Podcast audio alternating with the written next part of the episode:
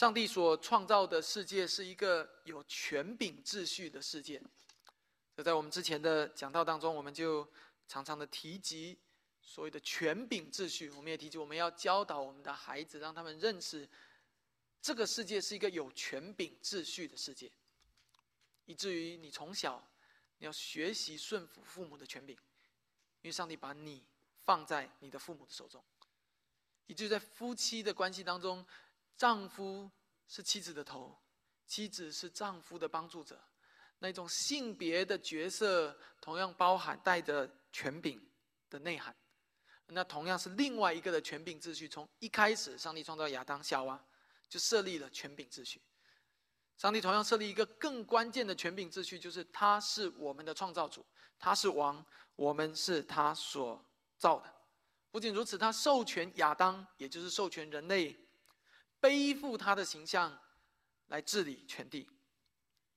为了达成这样的一个目的，他按照自己的形象和样式创造亚当。他向亚当发出命令，要生养众多，治理全地。但随着罪的进入，随着人的堕落，人就开始滥用这样的权柄，不在爱中彼此服侍，甚至在恨当中彼此的管辖。而这就是今天的世界。当时我们今天要一起来思考到。权柄，特别思考到王权的时候，世人往往会问这样一个问题：，就是我要去哪里才能够寻找到那一位真正公义的、完美的、强大的、永不失败的君王？等你纵观人类的历史，无论在所谓的民主国家当中，还是在所谓的集权或者独裁的政权当中，这样的寻找都会以失败而告终。台湾即将进行二零二四的总统大选。美国也进入了大选的周期。每一次的大选都是一次全民搜索、全民寻找、全民检视、全民思考，到底谁才是我们的王？谁才是真正的王？谁才是最适合做我们领头人的时刻？在民主国家当中，这种讨论每三到四年就会发生一次；在集权国家当中，这种讨论无时不刻发生在每一个人的心里。随着大选周期的临近，你会发现每一家的电视台开始铺天盖地的啊政论节目，甚至有不少是专门为这次大选而推出的新的政论节目。如果你是一个喜欢看政论节目的人的话，你相信我，你就是一天二十四小时不吃不喝看，而且双倍速度看，你都看不完。铺天盖地的讨论，口水淹没我们的眼睛耳朵，都在向我们不断提出两个很重要的问题：第一个，到底谁？才是那到底我们的国家需要一个什么样的领袖，什么样的王？第二个，在现在这些人当中，到底谁可以当选？第一个是关于品质的问题，第二个是关于时间的问题。第一个问题，有时候我们会开玩笑说啊，大陆的政治文宣永远是从一个胜利走向另外一个胜利。我不知道你们你们有没有听过这样的啊？在大陆的文宣，请大陆的弟兄姐妹应该明白，我们对这些。政治的用词都非常熟悉的啊！我们在成长的旅程中，我们新闻讲的永远是怎么样？胜利，胜利，胜利！哈，在这个事情上胜利，在那个事情上胜利，好像以此来洗脑民众说啊，现在政府就最伟大了，就最好的、最强大。但其实同样的逻辑，你不仅只会大陆看见，你会在台湾看见，你也在东南亚、在美国你也会看见。其实每一个现任的君王都会告诉你，我取得了多少胜利。我做了多少的好事？啊，那些人们批评我失败的地方，其实是我为另外一个胜利所做出的牺牲。你听到都是这样，比如军购、就疫苗，最近最近最火的一个议题是缺蛋，在台湾，美国也是一样的啊。政府会尽量用各种尽可能的用各种掩呃方式来掩盖他们有的失败，为的是让你相信他们取得了多少的成功和胜利。这对现任的执政者而言，而对那些想要参选总统的人而言呢？他们没有办法向你表彰现在的胜利，但他们会向你承诺一个未来的胜利。执政者向你宣传一个此刻的胜利，而候选人要向你承诺一个未来的胜利，比如让美国再次伟大，那是一个未来的胜利。而在所有这些已经宣传的或者承诺的胜利当中，你相信多少？你又曾经失望多少？有多少次你相信一个候选人的竞选宣言而把票投给他，又有多少次四年以后，因为他没有达到达成他的承诺当中的胜利而让你失望，以至于你在下一次投票的时候把票投给另外一个候选人，因为他承诺了另外一个更加诱人的胜利。你会看见，在人类历史就是在这样的车轮当中滚滚的前行，却没有任何一个君王能够真正赢得最终的胜利。第二个问题是关于时间的问题。你会看见为什么争论节目的收视率那么高？甚至人们可能会为了某一个针锋相对的事情大打出手，啊，家庭分裂，朋友绝交。很多的时候是因为那件事情还没有发生，没有人知道未来会如何，所以才会吵得那么厉害。想象一下，其实，在我们的家中，在我们的许多争执当中，不也是如此吗？我们在教会当中，在朋友当中，很多的争吵不也是如此吗？因为我们都不知道未来。所以我们都对未来各执一词。我们常常在争吵当中会讲说：“你怎么知道不是那个，而是那个？”另外一个人说：“你怎么知道不是这个，而是那个？”因为我们不知道未来，所以我们就希望用自己的小聪明、小智慧去推演未来，去沙盘推演，去预测。结果两个人预测出来完全不同，谁都不愿意妥协，于是就争吵。而这就是争论节目收视率那么高的原因，也是我们平时常常有许多争吵。或者我们有许多的沮丧，许多的呃低落，许多的绝望的原因。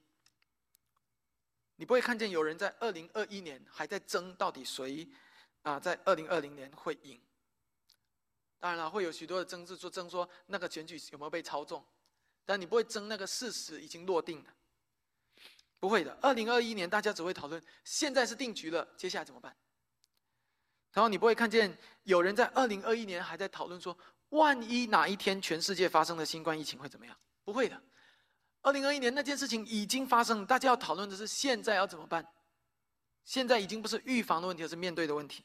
这就是我们困在时间当中，我们会做出反应。试想一下，如果你是二零零一年九月十日在纽约世贸双子塔工作的员工，试想一下，如果你是二零零八年五月十一日在四川汶川教书的一个中学老师。在灾难来临前一天，甚至前一个星期，你就非常清楚确认会发生这样的一件事情的时候，你会怎么做？你还会按部就班的过你每一天的生活吗？如果你会，我为你感谢主，因为你把每一天都当做最后一天来过，你已经没有什么遗憾，你已经认为你在做最重要的事情。在灾难来临的前一天，甚至前一个星星期，你已经非常确定会发生什么样的事情了的时候，你会怎么做？你还会为着你的一个同事曾经在一个小事上向你的冒犯而继续耿耿于怀吗？你还会为你的弟兄或你的姐妹曾经在一个问题上没有照顾你的感受而不舒服而生气吗？你还会为为你在在感情或在婚姻当中所受到的伤害而一蹶不振吗？你还会为你在股市或者在房地产泡沫呃投资的失利而捶胸顿足吗？在世界的毁灭面前？这我们说的小一点，在我们自己的死亡面前就好了。你会发现，这些曾经你无法释怀的问题，都会化作一团云烟，它都不是事情了。弟兄姐妹，我要说，很多时候我们的心结打不开，我们郁郁寡欢，我们活得没有盼望。很多的时候，是我们不知道未来会如何。你不知道未来会怎么样，我们不知道困境，或者也不知道这个世界会以什么样的方式结束。一个失恋。以至于悲痛欲绝的年轻人，他之所以悲痛欲绝，是因为他看不见在五年后，上帝会带领他进入一段真正令人欢欣的婚姻。而很多时候，我们在今天的悲痛欲绝，是因为我们看不见上帝在永恒中掌权，上帝在永恒中要给我们带来新天新地，那就带领我们进到他的荣耀里，与他在一起。人生的旅途当中，因为看不见未来，所以就绝望；总统大选中，因为看不见未来，所以就争吵；人际关系中，因为看不见未来，所以我们就被一点点的小仇、小事、小亏所绊倒。但基督徒们，我要说，那不应该是我们的人生，因为上帝已经清楚告诉我们未来会如何。我们并不是不知道，但是我们却常常活得像一个不知道的人一样。这就是今天在我们在讲到开始前，甚至在我们还没有读今天的经文之前，我要鼓励大家开始学习用一种幕后的视角、未来的视角来思想你当下的生活，而那一种不是一种虚空的一种哲学或者一种心灵鸡汤，那是确确实实在圣经当中向我们所应许、所承诺，上帝不会背乎自己的誓言的承诺，以至于我们可以非常确认的说，我们知道未来会如何。很多时候我们会说，早知道是这样，我就不在现在做这个决定；早知道是这样，我当时就不纠结了；早知道是这样，我当时就不贪心了。早知道是这样，我当时就没必要发脾气了，没什么好发的。早知道是这样，可是你真的知道吗？基督徒过的生活，圣经向我们显明的，真的是一个早知道这样的生活。很多事情其实我们真的是可以早知道的。凭什么？我们凭什么确认这一点？我们凭什么确认基督会得胜？因为基督已经得胜了，你就已经在十字架上为我们死了。因为基督已经胜过了死亡，从死里复活。那空坟墓是真实的，那空坟墓是真实发生在人类历史当中，不仅仅是圣经一本书告诉你这些事情，就许多的呃这个其他的历史的记载，其他的历史书，世人所写的，不信者所写的，同样在印证，真是有这样一件事情：基督已经得胜。那是我们的确据，使我们非常清晰知道，基督在末了终必得胜。我们今天要读的就是这样一篇的经文，来谈论这一位永不失败的君王。我们一起翻开诗篇的第一百一十篇。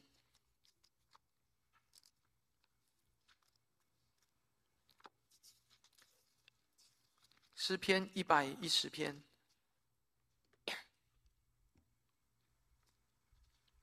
好，翻到以后，请听我来为大家来读。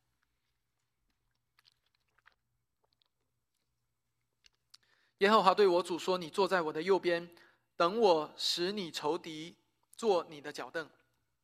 耶和华必使你从西安伸出能力的杖来，你要在你仇敌中掌权。当你掌权的日子，你的民要以圣洁的装饰为义，甘心牺牲自己。你的民多如清晨的甘露。耶和华起的誓，绝不后悔，说你是照着麦基喜德的等次，永远为祭司。在你右边的主，当你发怒的时候，必打伤列王。”他要在列邦中刑罚恶人，失手就遍满各处；他要在许多国中打破仇敌的土头；他要喝路旁的河水，因此必抬起头来。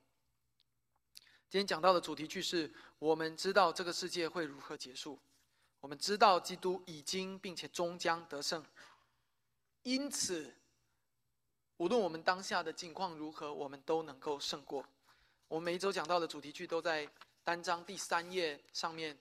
彩色背景的地方，这是我每一周讲到的主题句，在第三页有我们讲到的大纲，可以供大家来参考。我们首先来看到第一到第三节，来看基督已经得胜。我们还要看到接下来基督在永远、永恒中、永恒中得胜。在诗篇当中，有一个非常重要的类别，叫做弥赛亚诗篇。而今天这一篇诗篇就是一篇弥赛亚诗篇。弥赛亚诗篇并不是专门指向某一类诗歌的题材，或者是旋律，或者是曲调。比如《水调歌头·明月几时有》，那个《水调歌头》是一个词牌名，表明那一个的格式，那一首诗就要按那个格式写，那个叫《水调歌头》。弥赛亚诗篇不是像《水调歌头》这样一个一个东西。在诗篇当中也有其他的一些诗篇是按照用途来。标的，比如说上行之诗，啊，所有这些诗篇在传统当中被认为是朝圣者要去耶路撒冷过三三个最重大的节期的时候，他们在路上会唱的诗歌，有的时候也被认为是祭司进入耶和华圣殿时候所会唱的歌。而弥赛亚诗篇同样的也不是那一种的分类，弥赛亚的诗篇和诗篇的格式无关，和它的曲调无关，和它的用途或者类别无关。和它的某一种是用在这一种仪式中，还是这一种仪式中也无关。那么，到底什么是弥赛亚诗篇呢？弥赛亚诗篇是那些专门指向耶稣基督生平的、论及基督的工作的和基督有关的一系列的诗篇，那叫弥赛亚诗篇。这些的诗篇有一个非常重要的特点，这些诗篇重要的特点，最重要的特点就是他们在新约当中被频繁的引用。被常常引用，以至于我们才能确认那是弥赛亚诗篇。换句话说，旧约的人在活在旧约的年代当中的时候，比如大卫身边的人，当他们读到大卫所写的这首诗的时候，我很诚实的告诉你，他们很可能读不懂，到底在写什么？耶和华对我主说：“我们不是一个主吗？到底在讲什么？还有另外一个主，耶和华对我主说，那个主是谁？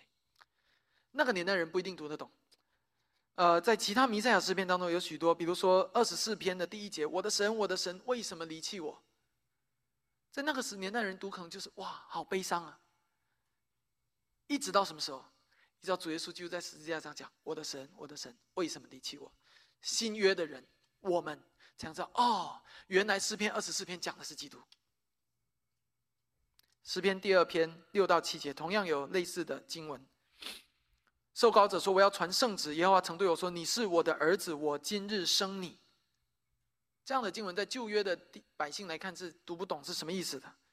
一直到新约当中，《使徒行传》十三十三章，《希伯来书》第二章也都引用。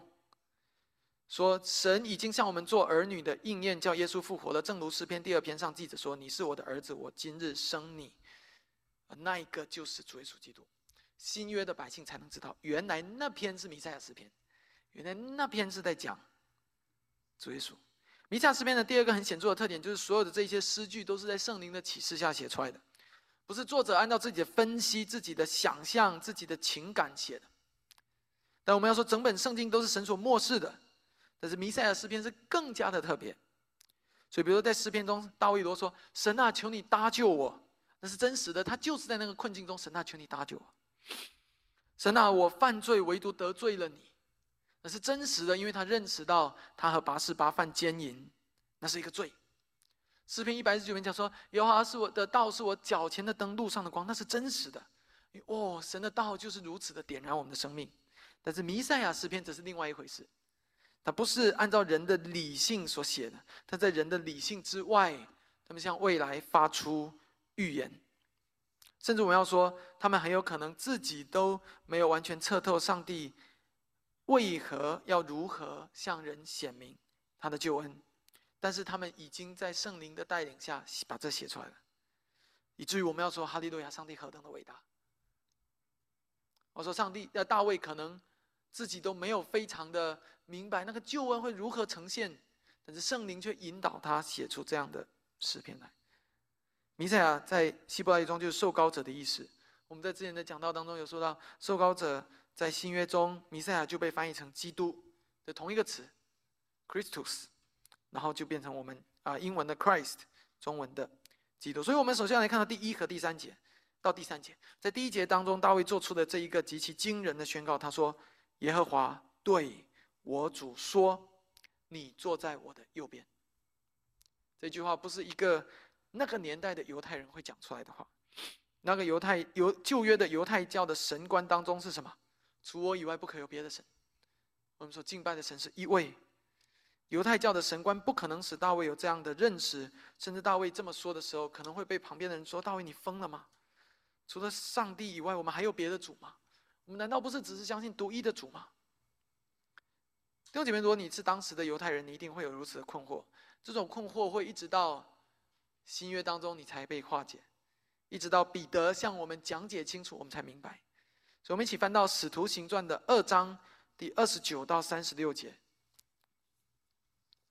使徒行传》二章第二十九到三十六节，我们来看彼得如何引用这一段话。在那里，彼得说：“弟兄们。”先祖大卫的事，我可以明明的对你们说，他死了也埋葬了，并且他的坟墓直到今日还在我们这里。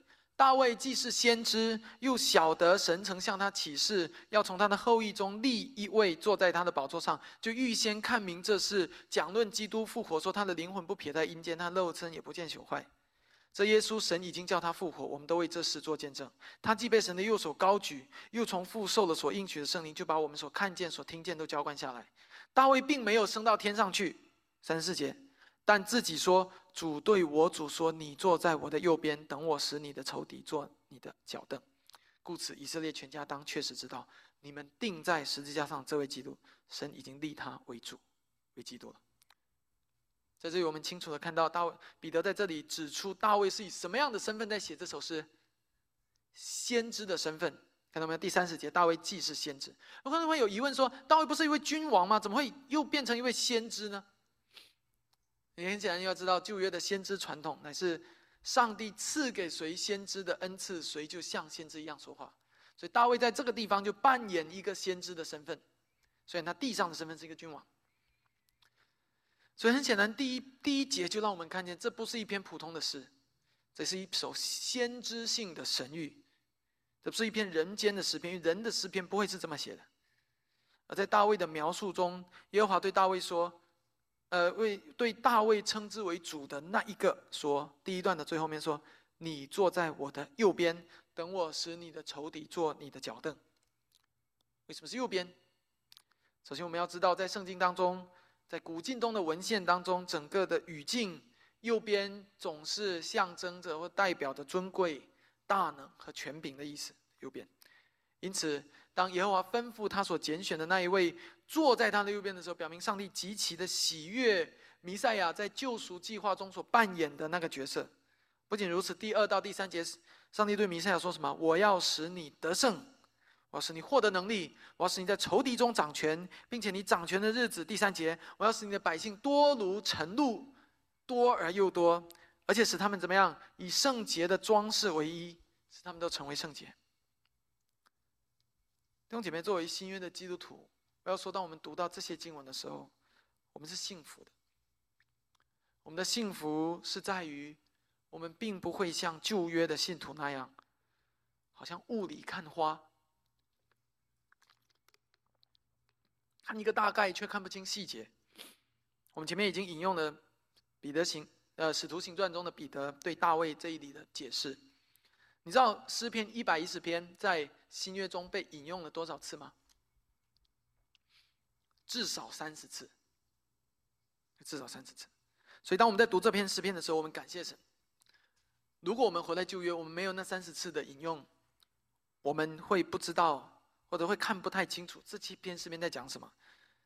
耶和华对我主说：“那个我主到底是谁？”但在新约当中，我们能知道啊。那个我主就是主耶稣基督，正如彼得在这里教导我们。我们还可以看到，不仅是彼得，在其他地方啊，这个新约圣经也向我们印证了这一点。比如说，在马可福音的十二章三十六到三十七节，主耶稣要辩驳、要驳斥文士的时候，他故意用这一节经文来让文士们深思、思考，到底什么意思。所以他们就说：“这个、这个、这个、这个主耶稣，你只是大卫的子孙，你没有比大卫大。”主耶稣说：“那大卫的诗是什么意思？”所以马可福音十二章三十六到三十七节，大卫被圣灵感动说：“主对我主说，你坐在我的右边，等我使你的的仇敌做你的脚凳。”大卫既自己称他为主，他又怎么又是大卫的子孙呢？主耶稣用大卫的诗来挑战当时跟随他的人，他用提问的方式让他们明白诗篇当中所预言的那一位。他不仅会是大卫的子孙，他还会是大卫的主，也是全体上帝百姓的主。在主耶稣基督接受审判的时候，他又一次引用了这一节的经文来回应大祭司。这一次是大祭司，马太福音的二十六章六十四节，耶稣对大祭司说：“我告诉你们，后来你们要看见人子坐在全能者的右边，驾着天上的云降临。”所以用不同的方式来向人显明，那位记载在旧约诗篇一百一十篇中的那一位，就是他自己。不仅如此，还有另外一一处很著名的经文，也同样在应用、应用、印证这一件事情。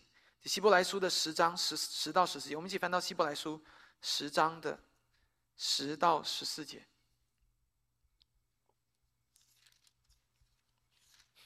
如果在你身边有对圣经还不太熟悉的弟兄姐妹，你可以。啊，帮助他来找到《希伯来书》十章十到十四节。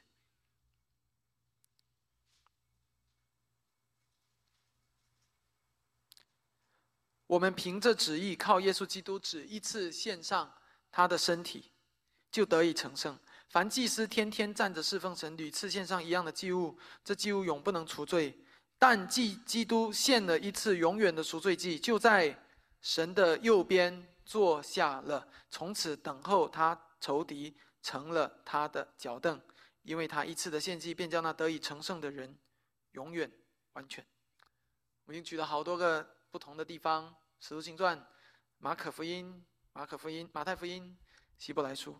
除此之外，还有其他的地方都在不断的向我们表明，诗篇一百一十篇这首荣耀的弥赛亚诗篇指向耶稣基督，以至于那位得胜的王就是基督，基督是王，他为我们来到这个世界上，他为我们进入死亡，他从死里复活，他升到天上，因着他所完成的工作，以至于天父上帝把他升为至高，使他坐在父上帝的右边。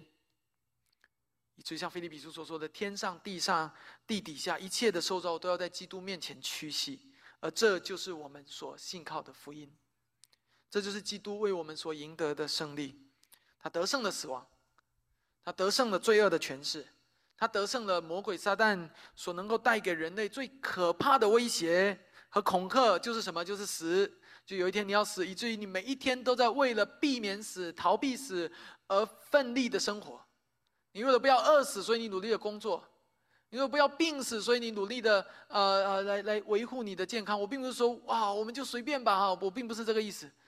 我要说的是，死亡在基督得胜以后，就不会再成为基督徒的捆绑，而那应该是我们真实得救的福音。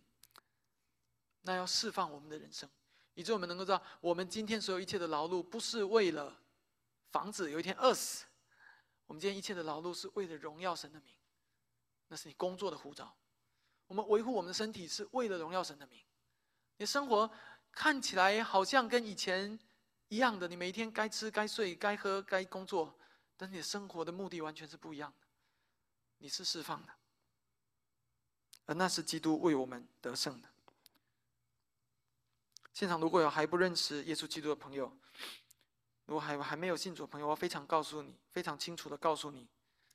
这就是我们所信靠的福音，就是基督为我们得胜的死亡，也是基督得胜的福音。不是要给你带来一个什么今生财富、荣华富贵的消息。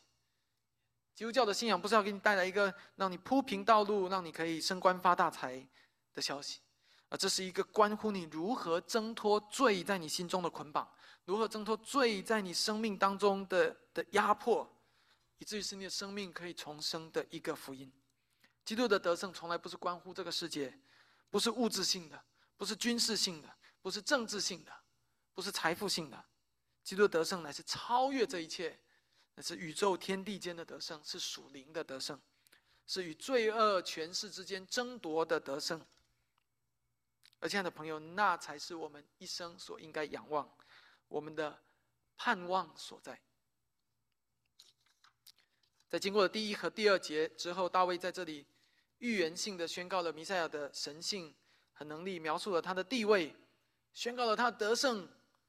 到第三节，立刻的他转向了下一件事情，没有停顿的。第三节开始讲到了一一个一件事情，就是是有这位王已经来了，而这个王的背后是有王的百姓的。如果一位君王自己做王，他的国里面一个臣民却没有，那个王是没有意义的。那个王就好像一个小朋友把自己关在房间里，给自己戴个皇冠，我是王。把他的小动物摆在他面前，你们是我的臣民，我是王，那是没有意义的。你看，他国度里面没有一个真实的臣民。弥赛亚做王，却不是如此。他有一群弥赛亚的臣民，弥赛亚的百姓。弥赛亚做王意味着有一个国度要叫做弥赛亚的国度，同样意味着有一群人要被称为是这个王的子民。所以在认识了君王以后，我们要来思考一个问题：到底王的子民是谁？啊，这也是大卫在第三节立刻转向说的。第三节这样说：当你掌权的日子，你的民要以圣洁的装饰为衣，甘心牺牲自己。你的民多如清晨的甘露。这是何等荣耀的一节经文！在这里，大卫告诉我们，那位君王已经坐在耶和华的右边，得胜了一切的仇敌，而他的治下有一群子民，而这群子民有一个荣美的盼望。什么样的盼望？他们人数众多，他们多如清晨的甘露。不仅如此，他们个个以圣洁为一，表明他们完全成圣。而亲爱的弟兄姐妹，你知道这群百姓是谁吗？这群第三节当中到底在讲谁？他们是在指向每一个带着真信心而信靠主耶稣基督的基督徒，也是指向每一个在生命当中活出基督徒生命来印证他们真信心的基督徒。而不仅如此，你更要看见第三节不只是指向一个一个的基督徒而已，而是指向这群基督徒所形成的集合体。而那个集合体是什么？教会，那个集合体是教会，你看见了吗？第三节在写教会，是指向教会的。换句话说，什么是教会？用诗篇一百一十篇第三节来回答：教会就是一群接受基督做王掌权的人，教会就是一群不断追求以圣洁为一、甘心牺牲自己的人。最后，当一间教会越追求这种圣洁的时候，上帝会不断加添。教会的人数，也就是基督王权治下的百姓，使他们多如清晨的晨露。所以，不仅指向一间地方教会，这是指向整个的普世教会。换句话说，整个的普世教，整个的基督国度应该如何做才能够拓展？今天的普世的教会，不是向 LGBTQ 妥协，向堕胎妥协，向罪妥协，以至于降低了我们自己对于圣洁的追求，不是的。普世的教会应该相反，应该不断的追求以圣洁为一，追求牺牲自己，因为我们的主正是这样为我们舍己，以至于教会的呃，以至于基督的国度可以拓展，以至于教会可以成长。同样的，我们刚刚讲的普世教会，我们缩小到我们这一间教会，缩小到休斯顿西北华人浸信会而言，弟兄姐妹，我们应该如何做教会才能够成长？同样的，不是向各种的罪妥协，我们且不说那些大的话题。有同性恋、BLM、女权等等大的话题，我们先不讲那些话题，我们就讲那些真正缠绕在我们生命当中的罪，一些具体的细小的事情。很多时候，真正缠绕我们的，是我们随意对我对待我们的配偶、我们的婚姻，我们随意允许我们自己的心落入到罪的试探和诱惑当中，我们随意的吼叫或者发怒对我们的配偶。不好，对我们的孩子不好，或是对我们的弟兄姐妹不好。很多时候，教会是是教会在面对一个自称是基督徒的人，但是同时却在工作当中说谎作假，活得不像是一个基督徒，而教会仍然无动于衷。很多的时候，是教会在面对一个自称是基督徒的人，但同时在婚姻当中按照自己的喜好，或是离婚，或者再婚，但是教会却无动于衷。很多的时候是教会在面对一个自称是基督徒的人，但是却在人际关系中随意的诽谤或者传舌，或者私底下去议议呃议论或者论断他人，随意的结党，但是教会却无动于衷，那才是真正缠累我们的罪。我们且不说那些大的，这是一个一个的细小的罪积累起来，那是一直使我们无法发光、无法成长的关键。一间教会理当是基督国度的代表，也理当是以圣洁的装饰为一，理当是人人甘心牺牲自己。你相信吗？那就是一间教会成长的秘诀所在。对抗罪，建造圣洁的群体。最后，你记住这样的群体，圣经的应许：你的名多如清晨的甘露。这不是依靠我们自己的努力，特别要提醒，这不是依靠我们把。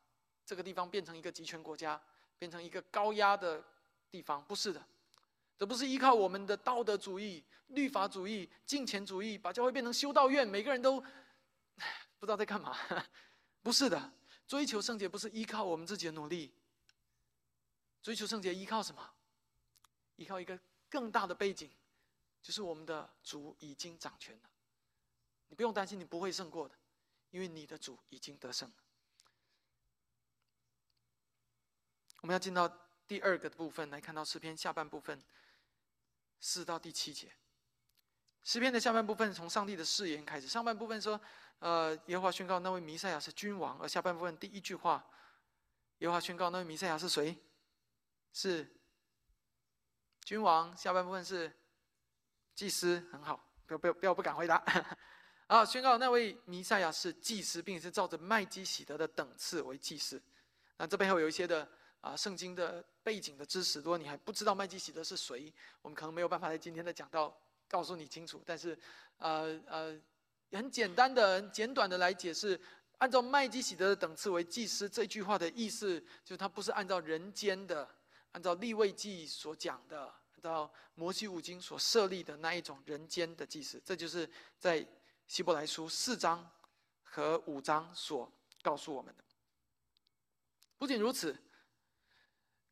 这位弥赛亚主耶稣基督是按照麦基喜德等次为祭司，这句话是在什么样的背景之下，上帝起了誓说的？那是一个很重大的一个宣告。人的誓言是会变的，但要知道耶和华的誓言是不会变的。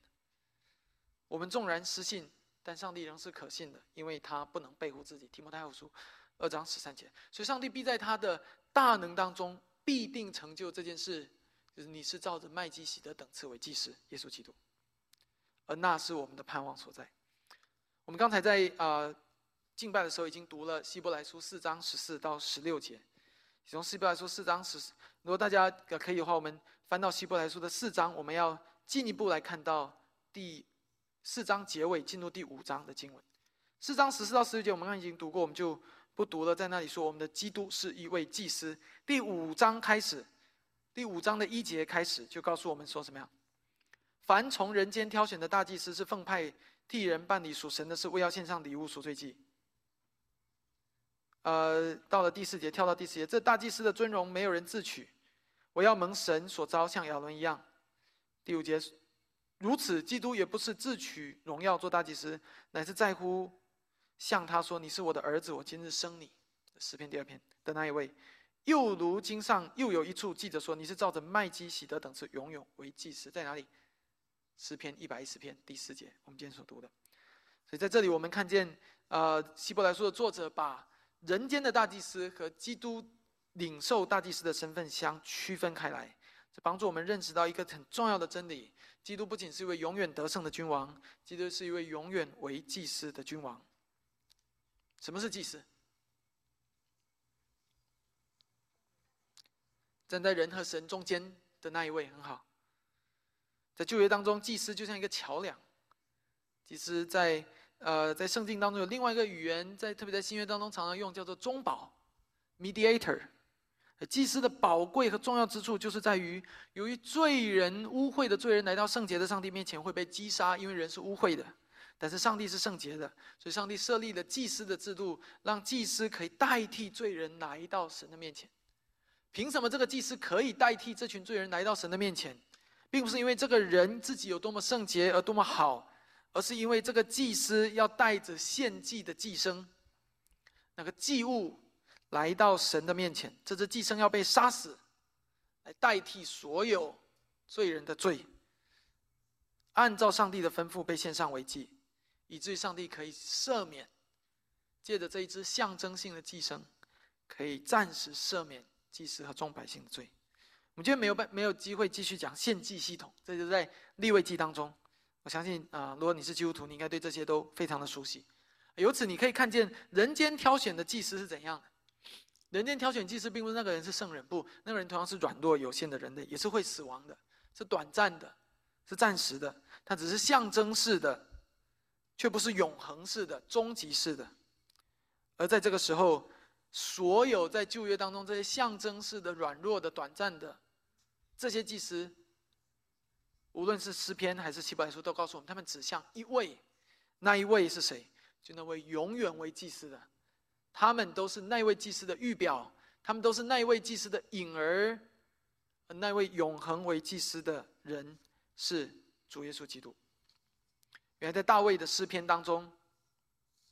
上帝早就通过大卫预言了，将来从上帝而来的那位弥赛亚，他要做得胜的君王，他是按照麦基喜德的等次为祭司，而这件事情最终由希伯来书的作者向我们阐明出来。感谢神，这是神自己的计划、启示和工作。但回到第四节，耶和华起的事绝不后悔，这就意味着上帝的心永不动摇。所以到进跟到进到下一个阶段的时候，你就问：那基督作为大祭司？那大祭司都要献上一个祭，基督献上什么祭呢？才能够使我们得得救呢？使我们的罪被赦免？基督是把自己当做祭物献上，一次献上永远的赎罪祭。而这就是希伯来书向我们所表明的。而亲爱的弟兄姐妹，还有现场的，如果你还不认识耶稣基督的慕道朋友、福音朋友，我告诉你，那就是福音的本质，就是基督为我们把自己献上，当做祭物，然后他会从死里复活。我们的主耶稣是君王、祭司，并且他已经得胜了。这不仅是希伯来书第四章的教导，同样也是这一首诗诗篇一百一十一十篇的最后后面三节的教导。在诗篇一百一十篇的结尾，这位耶和华所高立的君王取得了永远的得胜，他胜过万国万邦，他击碎仇敌，打破仇敌的头。那就是我们在耶稣普治这首诗歌里所唱到的：基督永远为君王，天上地下。要敬拜他。我们要进入到第三点。我们不知道眼前的光景如何，但我们知道世界的结局将会是如何。这是我们对这一首诗篇的应用和结论，希望成为弟兄姐妹的帮助。基督永恒得胜的这个结局，应该要成为那些在世俗政权当中被压迫的基督徒的盼望。我们的生命的盼望。在于基督，而不在于地上的君王。同样的，我也要勉励诗篇一一百一十篇，同样要成为那一些在民主国民主国家里面一次又一次被现任的领领袖、总统啊、主席所失望，以至于觉得这个世界毫无盼望的那些人，你们的盼望所在。地上的君王有一天必定会失败。唯独耶和华上帝所高立的君王永不失败，他的名是耶稣基督，他是我们慈悲忠信的大祭司，他大能的膀臂护卫我们，他的宝血遮盖我们。亲爱的弟兄姐妹，今天你还在为什么样的事情而烦忧呢？我要对你说一句话：说看呐，你的王已经得胜了，是按着神的大能，凭着你的神的信实而得胜。第二个，诗篇一一百一十篇应该成为那些被罪所捆绑。和奴役的基督徒的盼望，弟兄姐妹，我们不可否认，即使我们进入到新生的生命样式的时候，魔鬼撒旦仍然不愿意甘心。我们每一天都是一个与罪所征战的过程。我不知道在你的生命当中有哪一些事情是特别困扰你，是你心里明知道那是一个罪，但是你要不断的去征战的那一个的东西，可是自私，可能是骄傲，可能是你的情绪。可能是你的金钱，可能其他的。我要告诉你，诗篇一百一十篇是我们的盼望，因为我们的王已经得胜。很多时候，你的一切的忧虑，你许多的忧愁，你是在这个世界上，你看不见将来，就像一个失恋的孩子看不见几年以后，也许他进入荣美的婚姻的那个样子。你在眼前的失败中看不见将来，上帝要带领你进入永恒的得胜。最后，诗百诗篇一百一百一十篇要成为那些在黑暗当中寻找光明的世人的盼望。这一点是特别指向而且还不认识耶稣基督、还没有信主的朋友，现场在座的非基督徒们。如果你正在寻找光明，如果你正在黑暗的生命中打转的时候，如果你正在一些的恐惧，无论是死亡的恐惧，还是呃这个人际关系的恐惧，还是还是。呃呃，各样的这个世俗的物质性的恐惧正笼罩你的时候，我要告诉你，你需要寻求一位永不失败的君王。最后，亲爱的弟兄姐妹，我要回到讲到一开始的地方来勉励大家：如果你能够预见未来，你还会过着你现在的生活吗？如果你能够预见到整个世界的结局，你还会纠结于眼前这一点无法放下的偶像吗？无论占据你心的这个偶像是什么。我不知道在你每一天的心理当中，最捆绑你心或者最占据你心的，给你带去最多烦恼的事情是什么？我不知道，我不知道是哪一件事情抢夺了你心中本来应该由上帝所做的那个王座，以至于你的心陷在这种偶像敬拜中。就像上周我们所读的十篇十六篇，我也不知道到底是什么事情会导致于你对生活失去盼望、失去憧憬、失去动力。我不知道是什么事情会使你对你的生活失去清晰的目标，以至于有的时候你仿佛感觉我在虚度每一天的光阴，反正过一天就就算一天吧。我也不知道是什么的事，什么样的事情使你活得焦虑不安，或者活得心烦意乱，或或者活得没有自由，或者活得愤怒躁动。但是我知道，这个世界会有很多事情，就是会这样缠累我们的脚步，很多会从我们心里或者从别人那里发出来的罪，会扰乱我们，会迷失我们的焦点。但是无论那个具体的事情是什么，无论有多复杂，无论有多令你感到痛苦，亲爱的弟兄姐妹，我盼望你可以清楚明白的确信一点，就是今天诗篇所告诉我们的：我们的主已经得胜了，并且永远得胜。我们知道这个世界会以怎么样的一种方式结束，弟兄姐妹，那就是你我的盼望所在，也是我们每一天重新得力的根源所在。所以，让我们活得像一个确知世界结局的基督徒吧，否则我们就突然信主了。求主帮助我们，使我每一天都过一个得胜的生活。我们一起祷告。